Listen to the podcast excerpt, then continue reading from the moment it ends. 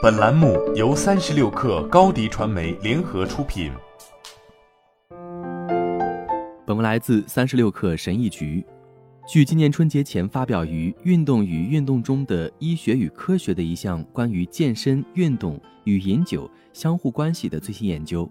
令人意想不到的是，定期锻炼并保持有氧运动的人，往往会摄入超过正常水平的酒精量。这项研究对四万余名美国成年受试对象展开了试验。研究发现，相比于缺乏锻炼而导致健康状况欠佳的受试者，积极运动、身体健康的受试者成为中度或重度饮酒者的可能性高出一倍之多。一般来说，人们在养成某种健康习惯的同时，往往也会养成其他的健康习惯。我们把这种现象称为习惯集群。例如，身体健康、积极运动的人很少吸烟，并且饮食也相当健康。因此，从这个角度而言，经常锻炼的人应该很少饮酒才对。然而，近年来多项研究发现，锻炼和饮酒之间存在密切关系。据2001年发表于《酒精与毒品研究杂志》的一项研究，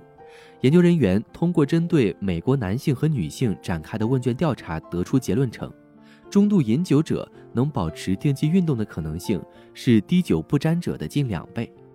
在今年春节前发表的那篇研究报告中。来自库珀研究所等多个机构的研究人员采集了数万名美国成年受试对象的更为客观数据。这项研究也是正在进行的规模更大的库珀中心纵向研究的一部分。后者主要研究的是心血管健康以及它与各种行为因素和其他医疗状况的关系。此外，他们还需要配合完成一项全面的调查问卷，其中涉及他们的运动和饮酒习惯以及其是否担心饮酒量等问题。共有三万八千六百五十三名受访者完成了这项问卷调查，他们都符合法定饮酒年龄，且自称每周至少饮酒一次。随后，他们又针对这些数据信息展开了分析。正如之前的那些研究发现的一样，身体越健康的人饮酒量越多。女性群体中，身体素质最佳的受访者中度饮酒的可能性大约是有氧运动能力较差的两倍。另外，与健康欠佳的同龄群体相比，健康男性受访者和一部分健康女性受访者重度饮酒的可能性也相对较高。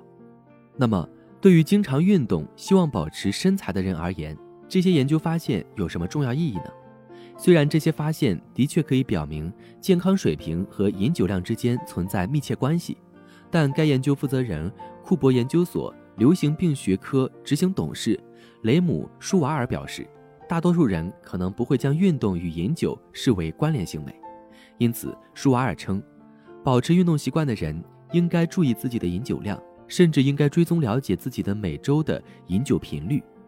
无论医生还是科学家都无法确定到底喝多少杯酒才损害于我们的健康与福祉，这个问题甚至因人而异。但无论怎样，如果你自己对你的饮酒情况感到担忧的话，那你就有必要去看医生或咨询心理治疗师。当然，这项研究也有局限性，受访者主要都是相对有钱的美国白人。这项研究也只能证实健康水平与饮酒量的相关性，但无法证实因果关系。舒瓦尔表示，可能还存在社会方面的因素。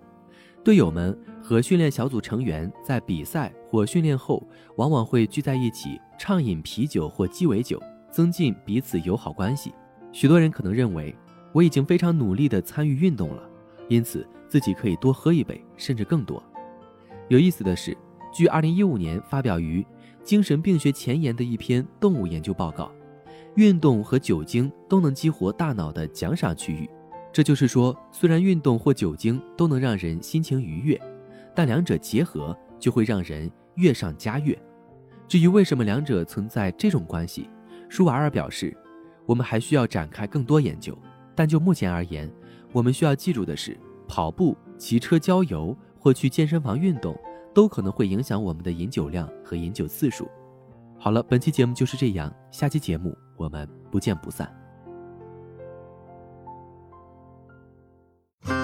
热烈祝贺高迪传媒和 Top One 突破润滑油再度达成新媒体整合营销全案合作。共启汽车后市场数字营销新征程。